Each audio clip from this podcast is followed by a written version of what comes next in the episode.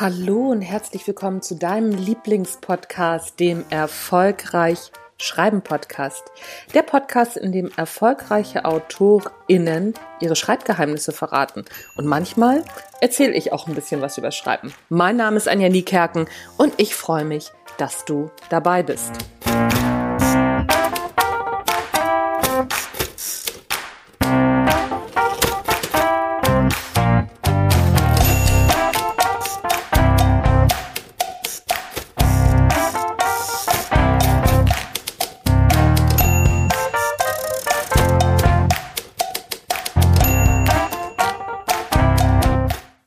Zu Gast ist Annette Bauer. Annette ist Emotionscoach und, wie sie selbst sagt, mit Terrier-Gen für Aufschiebeverhalten und Scanner-Persönlichkeiten. Was es damit ganz genau auf sich hat, über ihr Buch Auf die lange Bank, wenn Aufschieben zum Problem wird, sprechen wir heute. Ich freue mich sehr, dass sie das Interview nicht aufgeschoben, sondern zugesagt hat. und das sofort. Annette, vielen Dank, äh, dass du dir die Zeit nimmst und herzlich willkommen im Erfolgreich Schreiben Podcast. Ja, danke für die Einladung, liebe Anja. Hat mich sehr gefreut. Ja, du sehr, sehr gerne, weil, äh, ne, ich sag mal, aufschieben, das passt ja zum Schreiben wie, äh, ich hätte jetzt fast gesagt wie Arsch auf einmal, aber ich sag lieber wie Faust aufs Auge. Ja. Und, ähm, aber bevor wir zu ähm, deinem Lieblingsthema oder dem Lieblingsthema eben vieler Autorinnen kommen, also dem Aufschieben, erzähl mir doch bitte erstmal noch, was es mit diesem Terrier-Gen auf sich hat. Das interessiert mich ja. ja, das ist, habe ich in der Tat ähm, in der, im ersten Corona-Lockdown habe ich eine LinkedIn-Challenge mitgemacht. Ach. Und dann musste man auf LinkedIn, kann man so ein, wie sowas wie ein Claim eingeben, ne? Und ja. da musste mir was überlegen. Und dann habe ich so gedacht, okay, was zeichnet mich aus? Also A sagen immer alle, hey, du kannst total gut zuhören. Ja, sollte jeder Coach können dann sage ich von mir selber immer, ich lege den Finger auch in die Wunden, wo es sonst keiner tut, weil das mhm. einfach dazugehört in meinem Job. Mhm. Und mein Ausbilder in der systemischen Coaching-Ausbildung, also in meiner ersten Coaching-Ausbildung, der hat immer gesagt, ihr müsst sein wie ein Terrier. Ihr müsst euch in der Wade festbeißen, bis ihr an dem Thema seid, um das es eigentlich geht. Mhm. Und cool. das mache ich gerne. Also ich, ja. ich arbeite auch immer gerne äh, mit dem Bild der Zwiebel, wo ich dann mhm. immer sage, so, wir müssen einfach schälen. Und wir müssen so lange schälen, Schicht für Schicht abtragen, bis wir am Kern sind. Und nur wenn wir den Kern bearbeiten, kann das halt langfristig auch in eine emotionale Entspannung führen. Mhm. Also ähm, damit meine ich, dass das, dass das Problem in Anführungsstrichen emotional verkraftbar wird. Genau. Und dann dachte ich, ach, das ist doch eigentlich cool. Und es fällt halt auch jedem auf, wie man wieder sieht. Ja. Mit Terrier, Terrier gehen, genau. Ja, ja, ja, das, ich finde, ich finde das sehr cool, weil gerade auch so fürs Schreiben ist es ja auch ein Thema, ne, so dass, dass man Formulierungen findet, die so eingängig sind, dass, dass man auch sofort draufspringt. Ich habe zum Beispiel ja. auf meiner Homepage stehen, äh, praktizierende Ehefrau. Das wird immer wieder, werde ich immer wieder drauf angesprochen. Das ist so, das ist das, das letzte, ja. wirklich sind die letzten zwei Wörter bei meiner Beschreibung. Mhm. Äh, die Leute merken sich nichts, aber praktizierende Ehefrau, das ist immer so ein Thema, wo ich dann auch denke, okay, vielleicht muss ich das mal anders formulieren, weil ich nee, das hat ja mit meiner super. Berufsbezeichnung nichts zu tun. Ja, aber es sagt ja was über dich aus. Und das ist ja immer, wenn wir formulieren, ob wir in einem Thema formulieren oder ob wir für eine Website oder für einen Blogartikel oder egal was in eine Formulierung gehen, wenn wir es hinkriegen, was Knackiges, Plakatives zu bekommen, wo die Leute entweder sich sofort was vorstellen oder sofort in der Frage sind, ach, das ist ja spannend, was verbirgt sich dahinter? Mhm. Dann haben wir alles richtig gemacht. Ja, ja, ja, das, äh, das denke ich auch. Du beschäftigst dich auch mit Scanner-Persönlichkeiten. Also bevor ich jetzt ich das aufschiebe, schiebe ich noch mal ein Stück auf. Ich wüsste gerne, ich wüsste gerne noch ähm, was über Scanner-Persönlichkeiten. A, was ist das genau? Und B, wie finde ich raus, ob ich sowas bin? Ich habe natürlich vorher ein bisschen recherchiert, auch bei dir auf deiner Seite und dachte so, äh, jein. Aber wie, wie, wie jetzt genau? Was, was ist das und wie finde ich das raus? Also was ist das? Ähm, wir kennen ja aus der Begabungsforschung die sogenannte Hochbegabung. Da kann sich fast jeder irgendwas drunter vorstellen. Es sind so die Schlauen. Ja. ne? die Überflieger, ja. die, die, die immer irgendwie, also die in einem Thema auch so weit drin sind, dass du sagst, oh Gott, da muss ich gar nicht irgendwie recherchieren, ich rufe mal den und den an. Mhm. Und dann weiß ich zu dem Thema wirklich alles. Und dann gibt's äh, noch eine an, also es gibt noch, noch weitere Begabungsformen, die nur in unserer Gesellschaft nicht so angekommen sind. Mhm. Und die Scanner-Persönlichkeit ähm, verfügt auch über eine besondere Begabung, und zwar die Begabung zur Vielfalt. Mhm.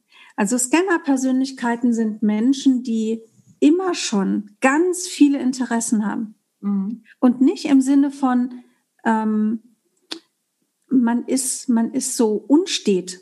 Mhm. Das ist das, was oft in der Außen, im Außen wahrgenommen wird. Ja. Das ist für einen selber, wenn man das ist, ist das total normal und man kann sich gar nicht vorstellen, wie man nicht ständig ein neues Interesse hat mhm. Und ein neues Thema spannend findet und noch ein Hobby irgendwie anfängt und noch ein Buch anfängt zu lesen und noch irgendwas einkauft, weil man denkt, oh Gott, ist das spannend, das muss ich unbedingt ausprobieren. Mhm. Ja?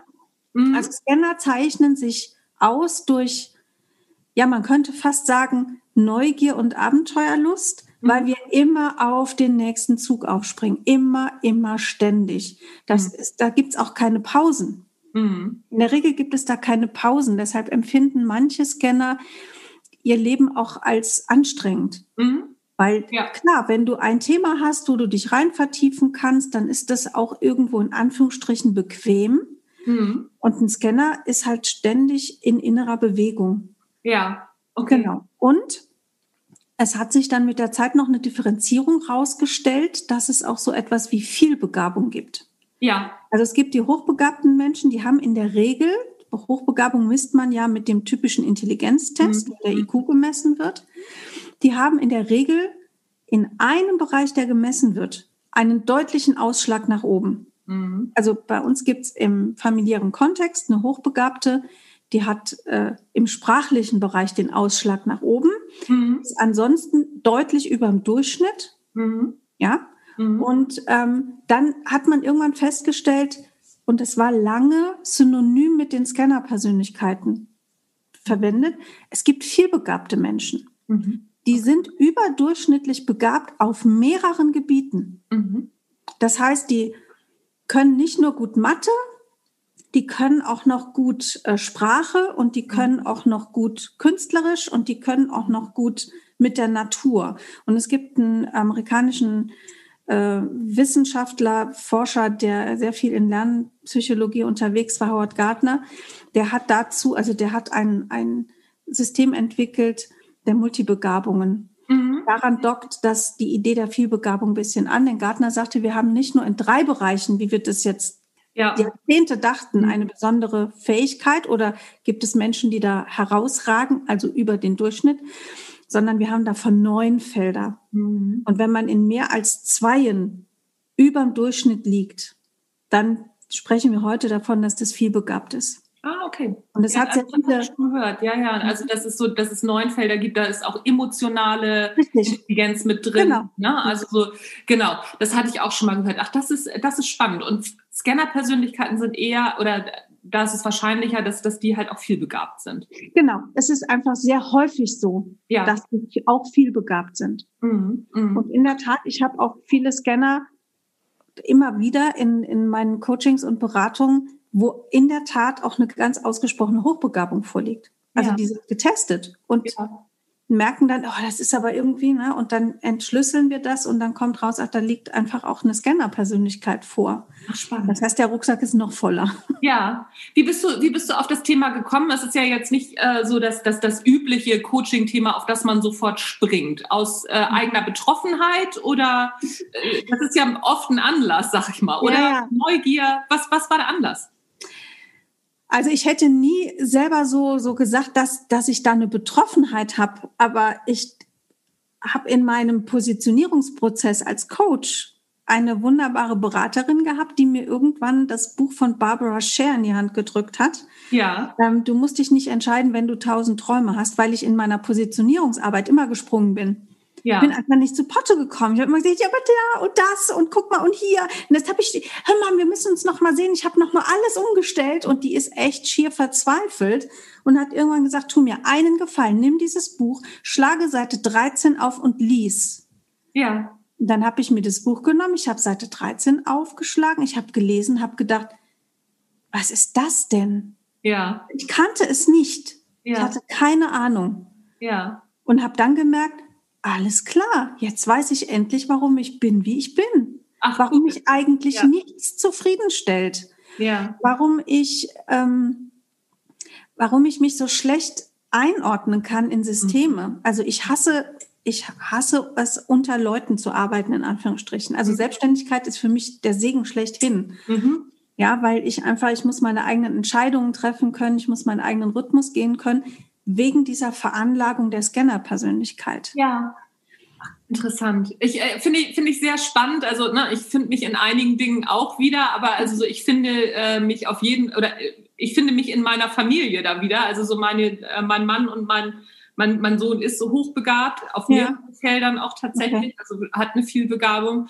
Und äh, das ist, das ist schon so, ach so, ja, guck mal, es hatte doch auch einen Grund, warum ich neugierig war. Ich mache den Podcast ja auch in der Regel eigentlich für mich und mhm. andere dürfen zuhören. Also das ja. ist ja, das ist ja so, so ein bisschen auf jeden Fall äh, der Grund, warum ich Interviews mache.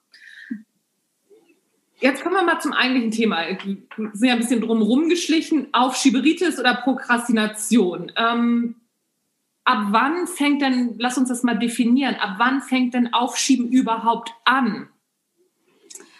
Ähm, ich würde es so beantworten wollen, dass es gar nicht um das Wann geht, sondern um das Wie.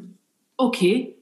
Also ich kann jetzt nicht sagen, naja, wenn du was fünf Wochen aufschiebst, dann ist es schlimm. Mhm kann ja auch schon schlimm sein, wenn ich was drei Tage aufschiebe. Ja. Wenn es eine Dringlichkeit hat. Ja. ja also wenn, die, wenn der Abgabetermin für, bleiben wir mal beim Schreiben für ein Manuskript ist. Ja. Ja, dann steigt dir aber der Lektor ganz schön aufs Dach, wenn du zum dritten Mal sagst, ich hab's noch nicht fertig. Ja? so. Und ob das dann drei Tage oder fünf Tage, ne, so ist egal. Ähm, wichtig ist, wenn du immer wieder Dinge vor dir herschiebst und du tust das nicht bewusst, Mhm. Es ist ein unbewusster Vorgang. Es ist wie ein Mechanismus. Es ist wie ein Programm, das läuft. Du kannst es nicht kontrollieren. Mhm. Dann sollten alle Alarmglocken angehen. Okay. Immer wenn du, wenn du dir eine Aufgabe anguckst, ein To-Do anguckst, eine Verpflichtung anguckst und sagst, das hat jetzt gerade nicht Priorität. Also irgendwie merke ich, heute sind andere Sachen ganz, ganz wichtig. Ich muss das jetzt mal bewusst hinten anstellen und ich kümmere mich da morgen drum. Oder ich rufe jetzt an und ich verschiebe einen Termin mit dem guten Argument, da brennt jetzt gerade was anderes oder das Leben kommt dazwischen, ja, dann ist eine bewusste Entscheidung am Start und dann ist alles in Ordnung. Okay. Dann ist alles in Ordnung. Ja, Okay, das Problem liegt dann ja aber auch oft daran, dass uns Aufschieben nicht bewusst ist. Wie mache ich mir denn bewusst, dass ich aufschiebe? Das passiert oft im Kontakt mit den sozialen Systemen. Mhm. Also ich, mir ist auch immer ganz wichtig zu unterscheiden, dass wir sagen, wir haben so eine Art Alltagsaufschieben und wir haben Prokrastination, die aus, aus einem pathologischen Bestand hervorgeht. Okay. Ja, also pathologisch heißt, es hat krankhafte Züge. Mhm. Wir alle kennen Aufschieben als normales Verhalten. Mhm. Aufschieben ist in erster Linie, das klingt so ein bisschen jetzt an, an das, was ich eben gesagt habe, ist priorisieren. Mhm ist Dingen einen Stellenwert geben, ist mhm. Schublad, im, im gröbsten ist es Schubladendenken. Ja. Aber Schubladendenken in der Art, dass ich jederzeit in der Lage bin, die Schubladen wieder aufzuziehen. Mhm. Ja? Auch Schubladendenken wird ja erst zum Problem, wenn ich ein Schloss vorhänge. Ja. Ja. So, ne? ja. Schubladen helfen uns, Dinge einzuordnen. Mhm. So. Und diese Unterscheidung zwischen einer Ausstattung, die wir von Natur aus haben, also mhm. aufschieben können, ist erstmal eine Gabe. Mhm. Das, das ist den meisten Leuten gar nicht klar. Und diesen, dieser Phase, wo wir an einem Punkt sind, dass unsere Psyche das nicht mehr kontrollieren kann, da liegt ein Riesenspektrum dazwischen. Mhm. Da liegen auch nochmal Forschungsgebiete dazwischen. Also es gibt ja die sogenannte akademische Prokrastination. Das kommt halt sehr, sehr häufig im studentischen oder auch im schulischen Umfeld vor. Mhm. Ist aber was, was wir vom Grundaufbau her dann auch aus der Berufswelt kennen. Mhm. Also ich weiß, ich muss ähm, eine Doktorarbeit schreiben, eine Seminararbeit schreiben, irgendwas und ich mache nicht, ich mache nicht, ich mache Pläne.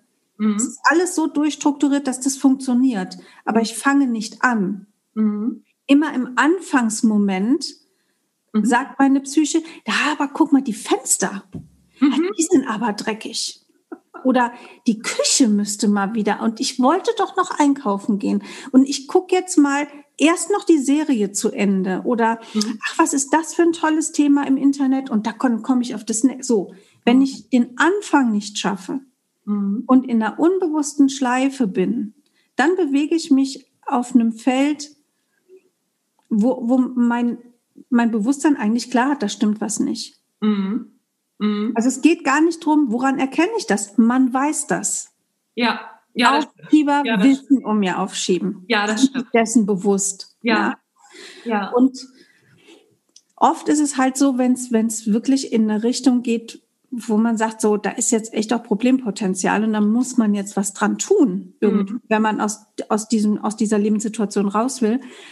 Dann sagen Vorgesetzte, Lehrer, Dozenten, Kollegen, ähm, Lektoren, ähm, Ehepartner sagen, was stimmt hier eigentlich nicht? Du hast mir das jetzt fünfmal zugesagt und es passiert nichts. Mhm. Mhm. So. Okay. Und dann ab dem Punkt wird es dann spannend zu gucken, wie weit hat sich das schon etabliert, was sind die Hintergründe dafür. Ja, was können denn Hintergründe dafür sein? Emotionen. Mhm. Bin da ganz, mittlerweile bin ich da ganz straight. Also bei der ist ja alles immer, also immer in der Emotion liegen ja alle Gründe. Es gibt ja keine faktischen Gründe. Es sind ja, wenn wir es runterbrechen, sind es ja immer Emotionen. Richtig, genau. Und in der Regel ist es ja Angst, oder? Vor nee, nicht nur. Ja, nee, könnte man jetzt, also es gibt so eine Theorie, dass man sagt, ähm, es ist immer Angst der Hintergrund. Glaube ich nicht. Okay, es ist manchmal, manchmal, ja, alle destruktiven Emotionen, also alle Emotionen, die dazu führen, dass ich mich zurückziehe. Dazu gehört auch äh, Verletzung, dazu gehört auch Scham. Ah, ja, genau, guck, Scham. Scham ist auch was, ja, stimmt. Scham ist Und, auch eines dieser Grundgefühle, die wir haben, ne? Ja, sagen wir, nein, Scham ist ja eigentlich gar nicht in unserem Emotionspotpourri äh, vorge vorgesehen. Ah. Scham kommt ja erst im Kleinkindalter.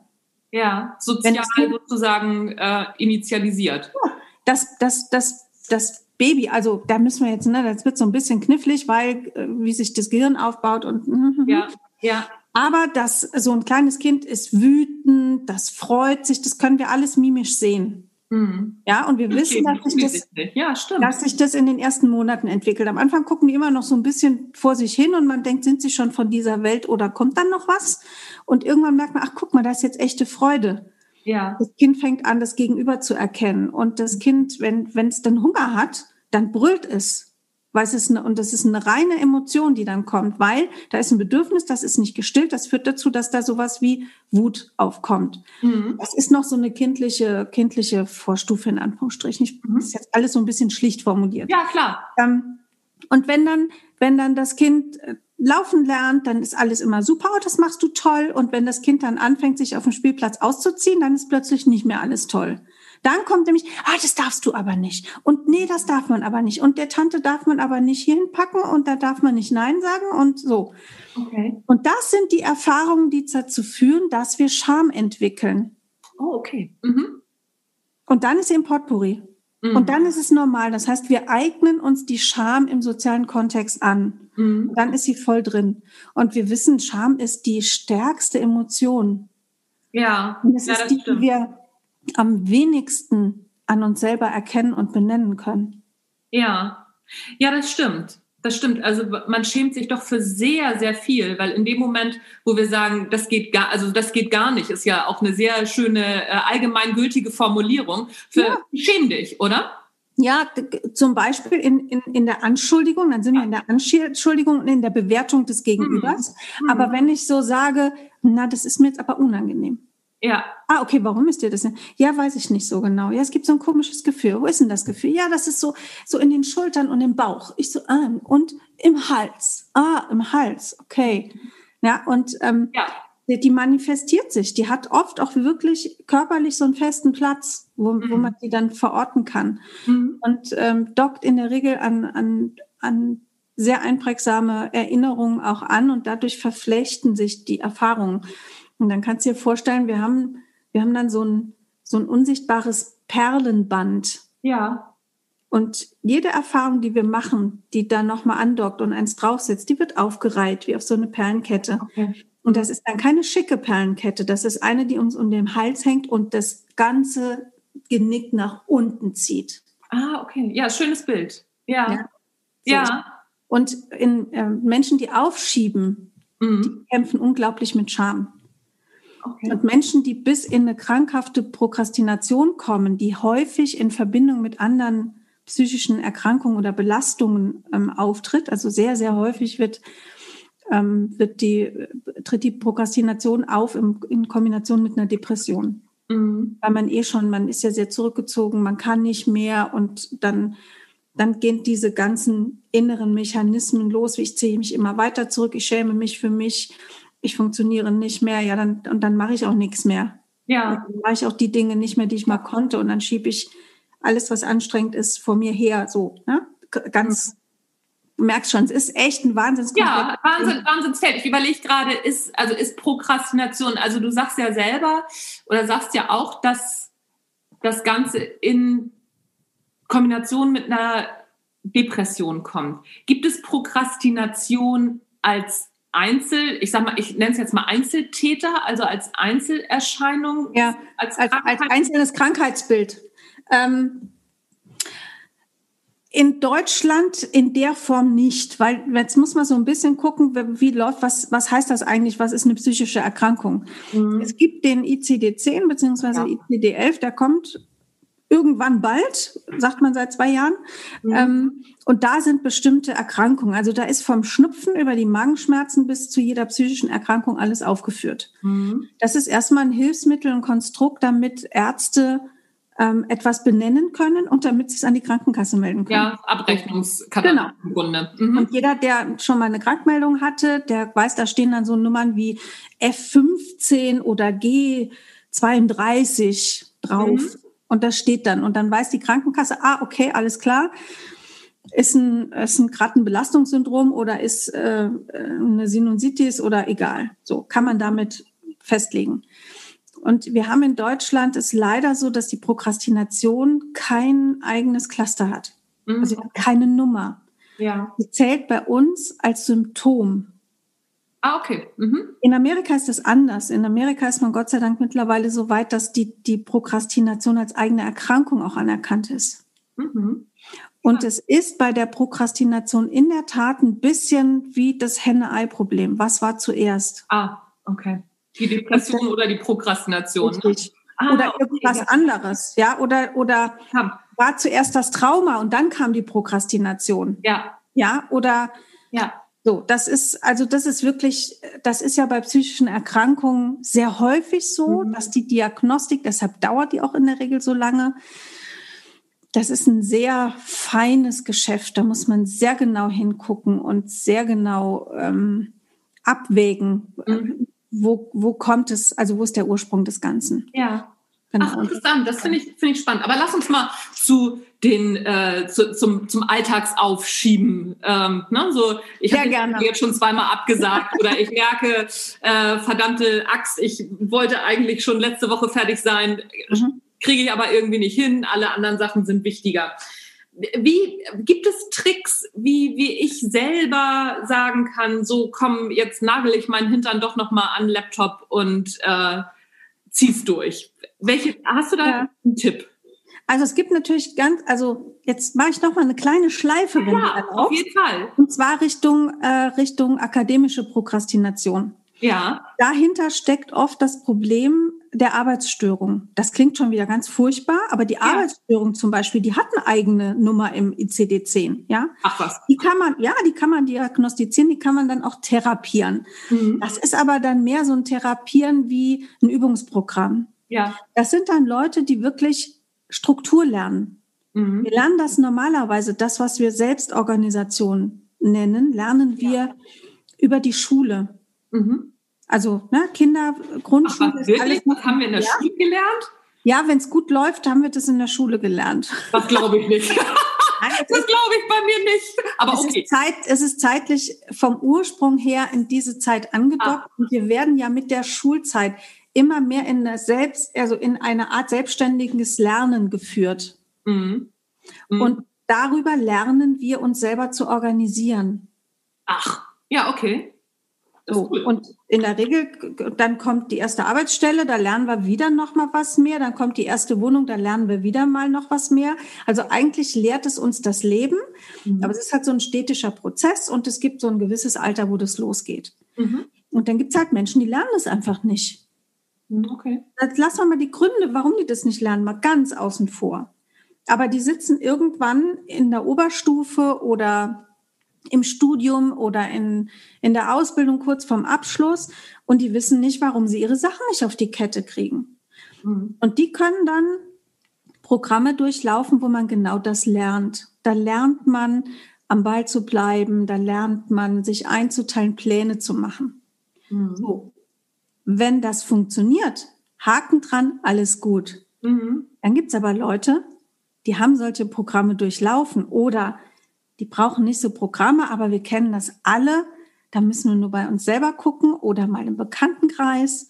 Gerade unter Selbstständigen kann man da gucken. Ähm, okay, ich mache mir einen Plan. Dann hast du einen super Plan. Uns ja. passiert nichts. Mhm. Dann stellst du den Plan um, weil du denkst, es liegt am Plan. Es funktioniert aber immer noch nicht. Ja. Dann holst du dir einen Coach und dann wird der Plan bearbeitet mit dem Coach und es funktioniert immer noch nichts. Ja. Dann machst du einen Beratungsprozess oder hast ein Mentoring und es funktioniert einfach nichts. Ja. Das ist dann immer der Punkt, wo ich sage, Leute, wenn es nicht an den Plänen liegt, dann hat es doch eine andere Ursache. Ja. Also es geht darum, wirklich, der Tipp ist, organisiere dich gut und prüfe, wie du mit deiner Organisation umgehst. Okay.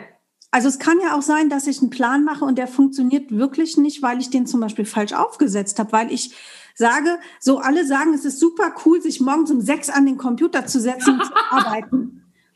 Wenn ich, ich kenne mich gut genug, wenn ich das machen würde, dann hätte ich keine zwei Bücher geschrieben. Ja, mein Mann auch. Also mein Mann würde dann, äh, hätte wahrscheinlich schon Menschen getötet, wenn er das machen müsste. Also genau. das ist auch so ein Abendmensch, ja. So, und da dann nochmal zu überprüfen, ist es mein, mein Arbeitszeitfenster, ist es meine Konzentrationsspanne, welche Umgebung brauche ich zum mhm. Arbeiten. Das sind alles Dinge, die ich überprüfen kann. Wo ich nochmal an den Schrauben drehen kann, um zu gucken, gut, wo läuft's besser. Ja. Ja, welche, also dürfen Menschen um mich sein oder nicht? Mhm.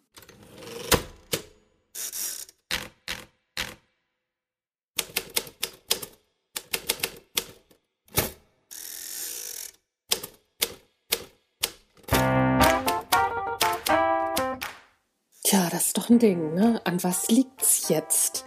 Das hört ihr im zweiten Teil des großartigen Interviews mit Annette Bauer. Gleich geht's weiter, einfach weiterhören. Bis gleich.